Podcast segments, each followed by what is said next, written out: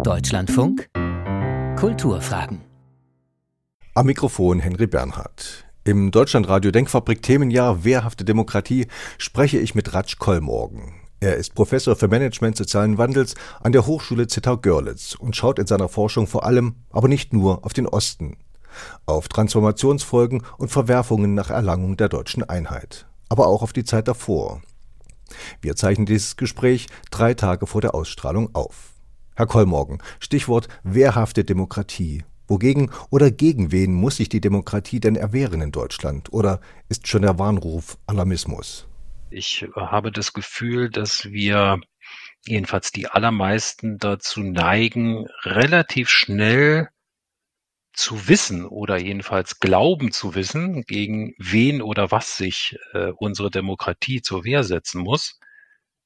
Und ich würde empfehlen, dass wir da versuchen, innezuhalten und uns zu fragen, ob manchmal das Problem nicht größer ist, vielleicht auch manchmal kleiner, äh, als wir denken. Und man kann, wenn man das will, versuchen, diese Wehrhaftigkeit auch als eine produktive Wehrhaftigkeit, als eine Gestaltungs-, eine Weiterentwicklungsfähigkeit zu beschreiben, so dass es für mich jedenfalls nicht nur darum gehen kann, dass man diejenigen ich spitze das jetzt mal bewusst zu, Krakeler, äh, diejenigen, die mit einer demokratischen Regierungs- und Herrschaftsform so oder so wenig anfangen können. Also wir reden jetzt natürlich auch über Rechtsextremisten, aber auch hartgesottene Linksextremisten, also kurzum, die die demokratische Herrschafts- und Regierungsform an sich versuchen wollen, außer Kraft zu setzen, zu überwinden. Also da scheint die Frontlinie ja relativ klar. Äh, aber ich würde uns allen raten, dass wir auch über die Verletzbarkeiten, die Schwachstellen, manchmal auch schlicht die Widersprüche nachdenken, die unserer Herrschaftsweise der Demokratie eingeschrieben sind und die man, wenn man so will, auch täglich ausbalancieren muss und wo sich auch immer wieder unter veränderten gesellschaftlichen Bedingungen Fragen stellen, wie man die Demokratie weiterentwickeln kann, damit sie in diesem breiten Sinne wehrhaft bleibt. Zu den Krakelern und auch zu der Weiterentwicklung der Demokratie kommen wir noch später im Gespräch. Wogegen wehren Sie persönlich sich denn in unserer Demokratie? Hm.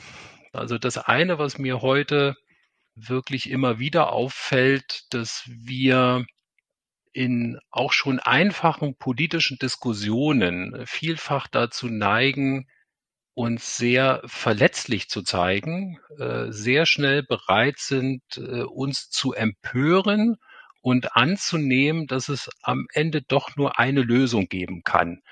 Also das Gespräch eigentlich auch in der Erwartung führen und uns die Meinung der anderen anhören, wir müssten sie zu uns herüberziehen. Wir müssten sie von dem überzeugen, was wir denken und eigentlich jedenfalls vielfach schon die Lösung im Kopf haben.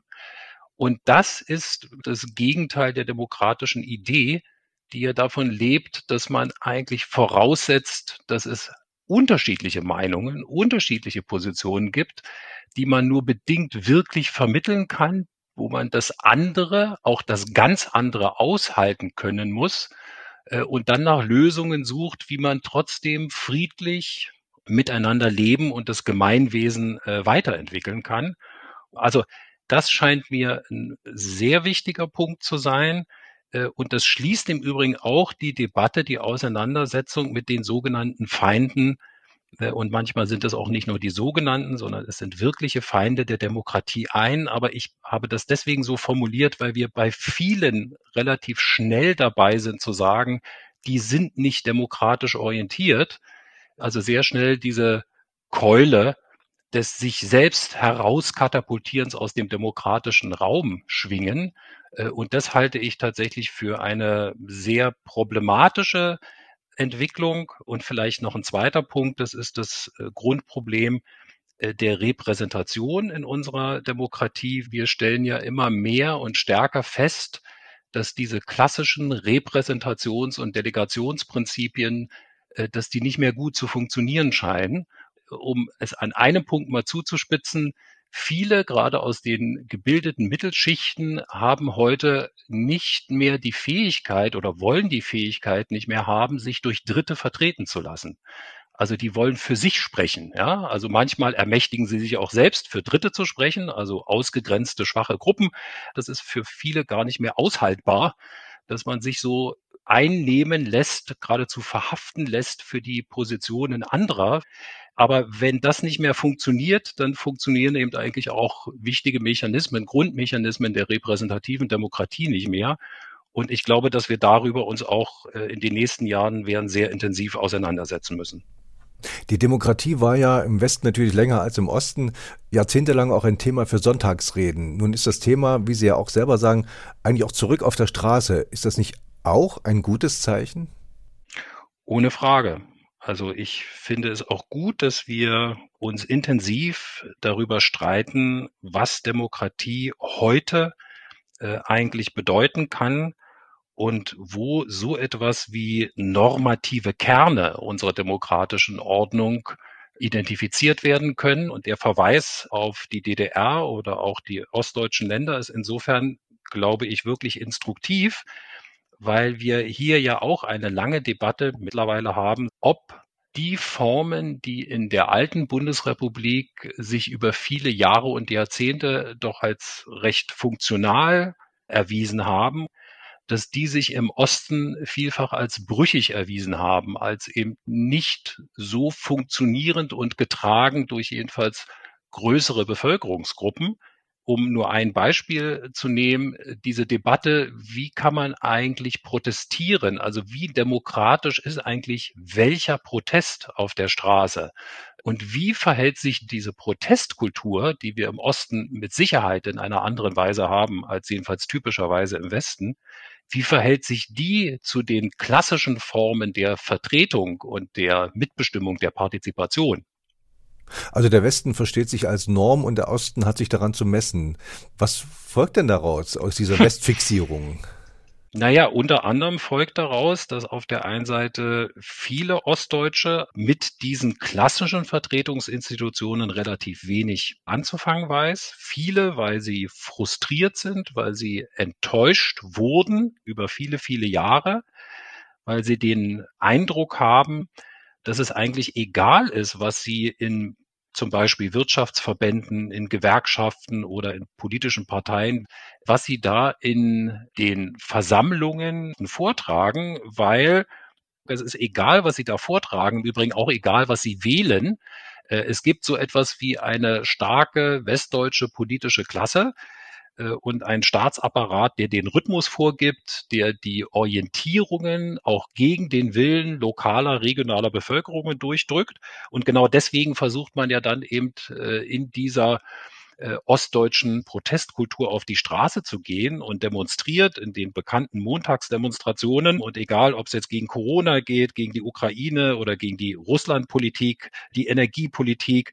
Also da gibt es ja offensichtlich auch viele Gelegenheiten, diesen Protest zu artikulieren. Aber hier kommt es mir erstmal nur darauf an, den Punkt stark zu machen, dass die meisten westdeutschen Politikerinnen und Politiker das in der Tat als eine Normabweichung begreifen und eher darum bemüht sind, äh, die Ostdeutschen einzufangen und auf diesen Pfad der Tugend, ja, der westdeutschen Norm zurückzuholen, als sich die Frage zu stellen, ja, wird da etwas artikuliert, was vielleicht auch Probleme berührt, die wir in Westdeutschland haben, ja, wird uns da der Spiegel vorgehalten.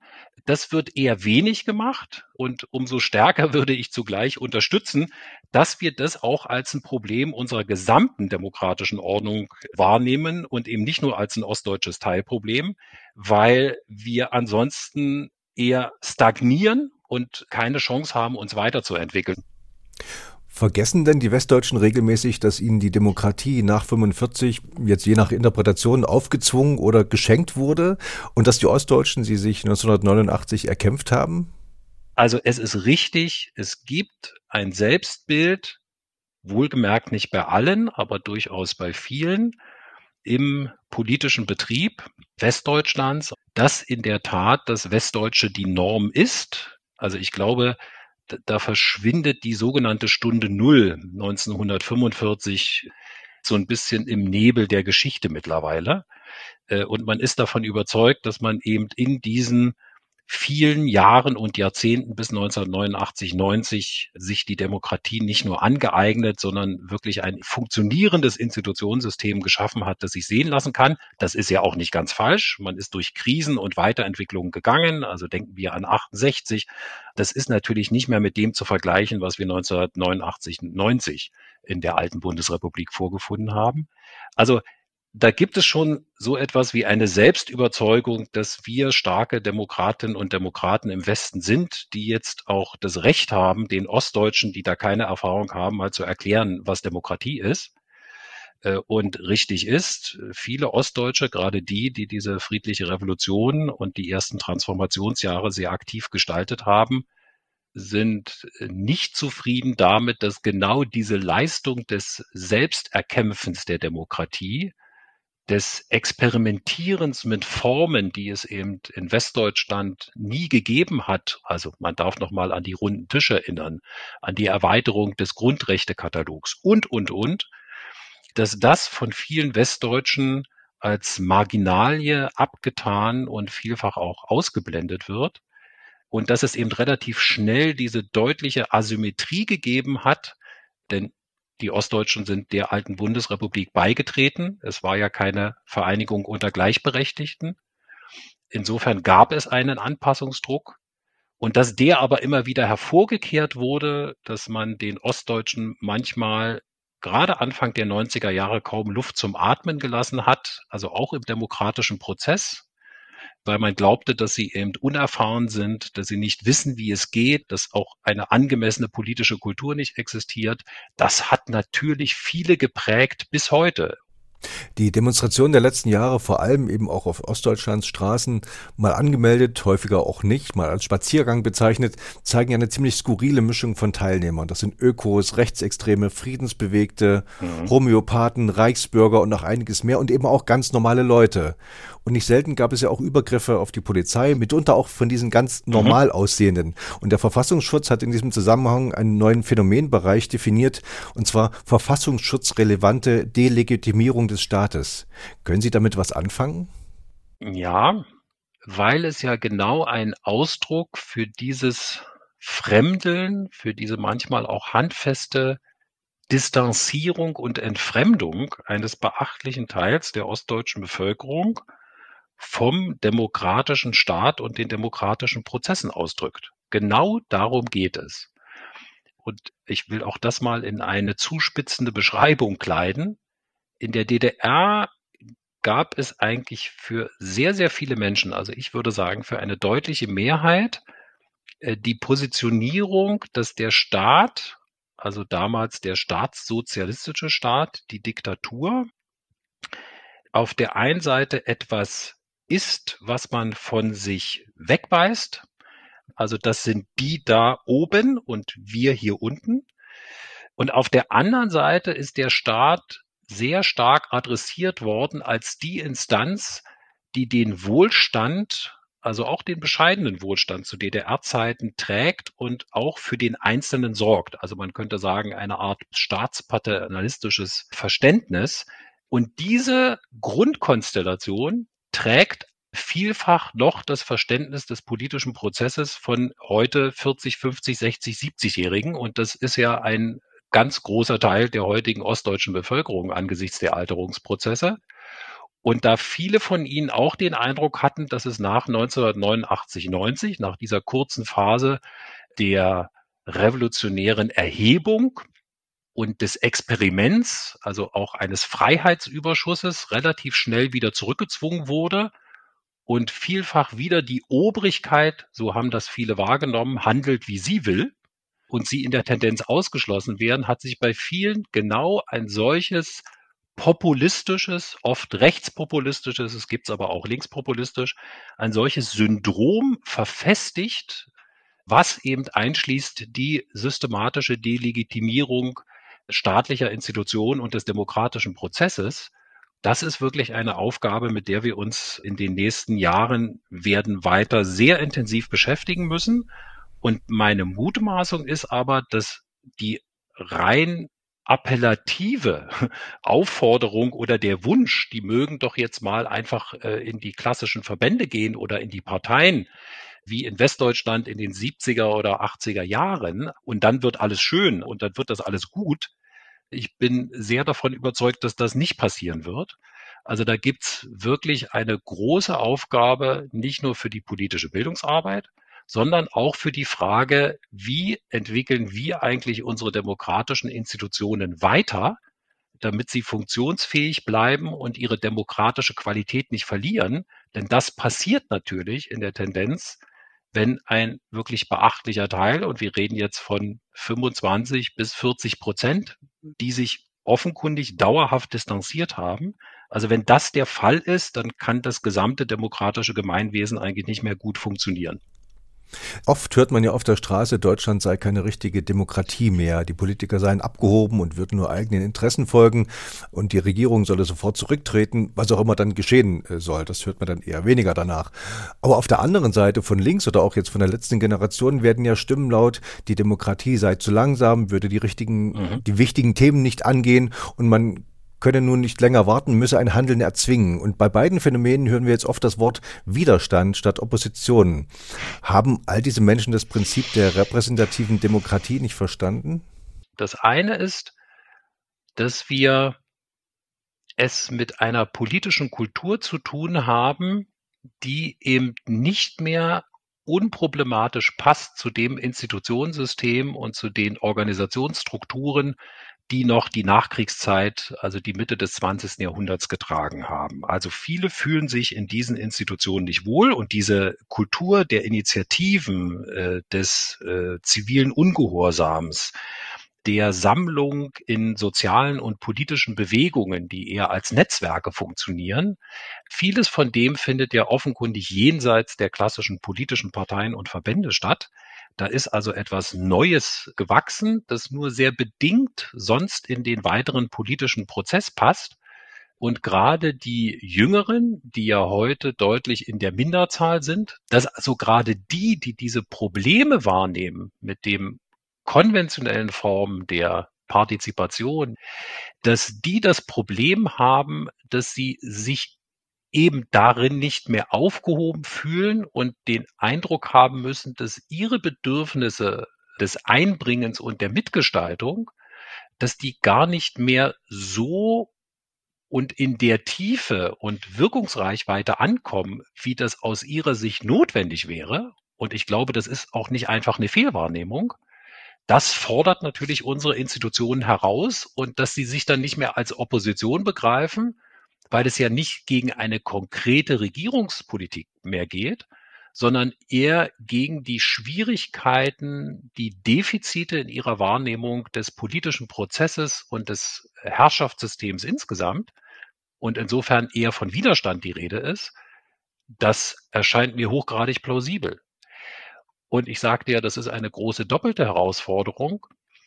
Äh, und die besteht ja offenkundig darin, und das erleben wir sowohl in der Pandemiepolitik, das erleben wir jetzt auch äh, im Umgang mit dem Krieg in der Ukraine, aber wahrscheinlich am schärfsten und deutlichsten im Umgang mit der sozial-ökologischen Herausforderung, dass wir feststellen, dass die unsere demokratischen Institutionen und ein Gutteil unserer demokratischen politischen Kultur zu diesen Herausforderungen nicht passen.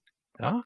Wenn wir einfach so weitermachen mit den Instrumenten und in den Rhythmen, in denen wir uns bewegen, ja, dann werden wir noch in 20 oder 30 Jahren über diese harten Maßnahmen nachdenken, die nach Meinung jedenfalls der deutlichen Mehrheit der Wissenschaftlerinnen und Wissenschaftler jetzt notwendig wäre. Also wir kriegen das im normalen Prozess der repräsentativen Demokratie vermutlich nicht hin. Die spannende Frage ist ja, was daraus folgt. Also das heißt, stellt man sich außerhalb des demokratischen Spektrums? Wie kann man das zum Thema machen? Wie reagiert auch der gegebene politische, staatliche Apparat, die bisherigen Akteure? Das ist die Herausforderung, denke ich. Herr Kormorgen, die Vorstellung mancher Protestierender ähnelt der eines permanenten Plebiszits mit der täglichen Diktatur der Mehrheit oder der selbsterklärten aufgeklärten Minderheit. Das ist doch eine ziemlich vulgäre Vorstellung auch von Demokratie. Wie können wir das einbinden? Also mir geht es darum, dass wir verstehen, dass Demokratie eigentlich nur angemessen funktionieren kann, wenn wir erstens den anderen, den Andersdenkenden in seinem Andersdenken ernst nehmen und wenn nicht das erste Ziel der demokratischen Anstrengung ist, den anderen von der eigenen Position zu überzeugen. Das kann ein sekundäres oder tertiäres Ziel sein. Also der andere ist nicht, weil er eine andere Meinung hat, dumm oder ein Antidemokrat, sondern er hat eben eine andere Position. Und sich nicht gleich verletzt zu zeigen, also dass ein das nicht gleich aus den Schuhen stellt, wenn man feststellt, man ist da woanders und der andere hat eben nicht die Meinung, die man selbst hat. Und dass man dann zweitens daran geht, entweder einen Kompromiss zu suchen. Also vielfach ist Politik auch wirklich der Kompromiss, aber es sollte ein informierter, den anderen je anerkennender Kompromiss sein. Und etwas Drittes scheint auch noch wichtig zu sein, dass es nicht allgemeine Verfahren und Lösungsmuster für alle Probleme und Bereiche gibt. Also es gibt Dinge, die muss man ganz schnell und hart entscheiden. Ich bin nochmal bei dem Thema unserer sozialökologischen Herausforderungen oder man kann jetzt auch an so eine Kriegssituation denken. Da kann man nicht über Wochen hinweg durch politische Beratungsgremien gehen oder Jahre oder möglicherweise sogar Jahrzehnte. Also es gibt Dinge, die muss man auch hochgradig autoritativ, also mit einem starken Mandat entscheiden und dann auch durchsetzen. Es gibt andere Bereiche, wo man mehr Zeit hat und wo man auch sehr viele unterschiedliche Positionen gut möglicherweise miteinander vermitteln kann. Das geht aber nicht überall. Und im Übrigen bedeutet es auch, dass man akzeptiert, dass Werte, die wir alle haben und Normen relativ sind und relativ bleiben.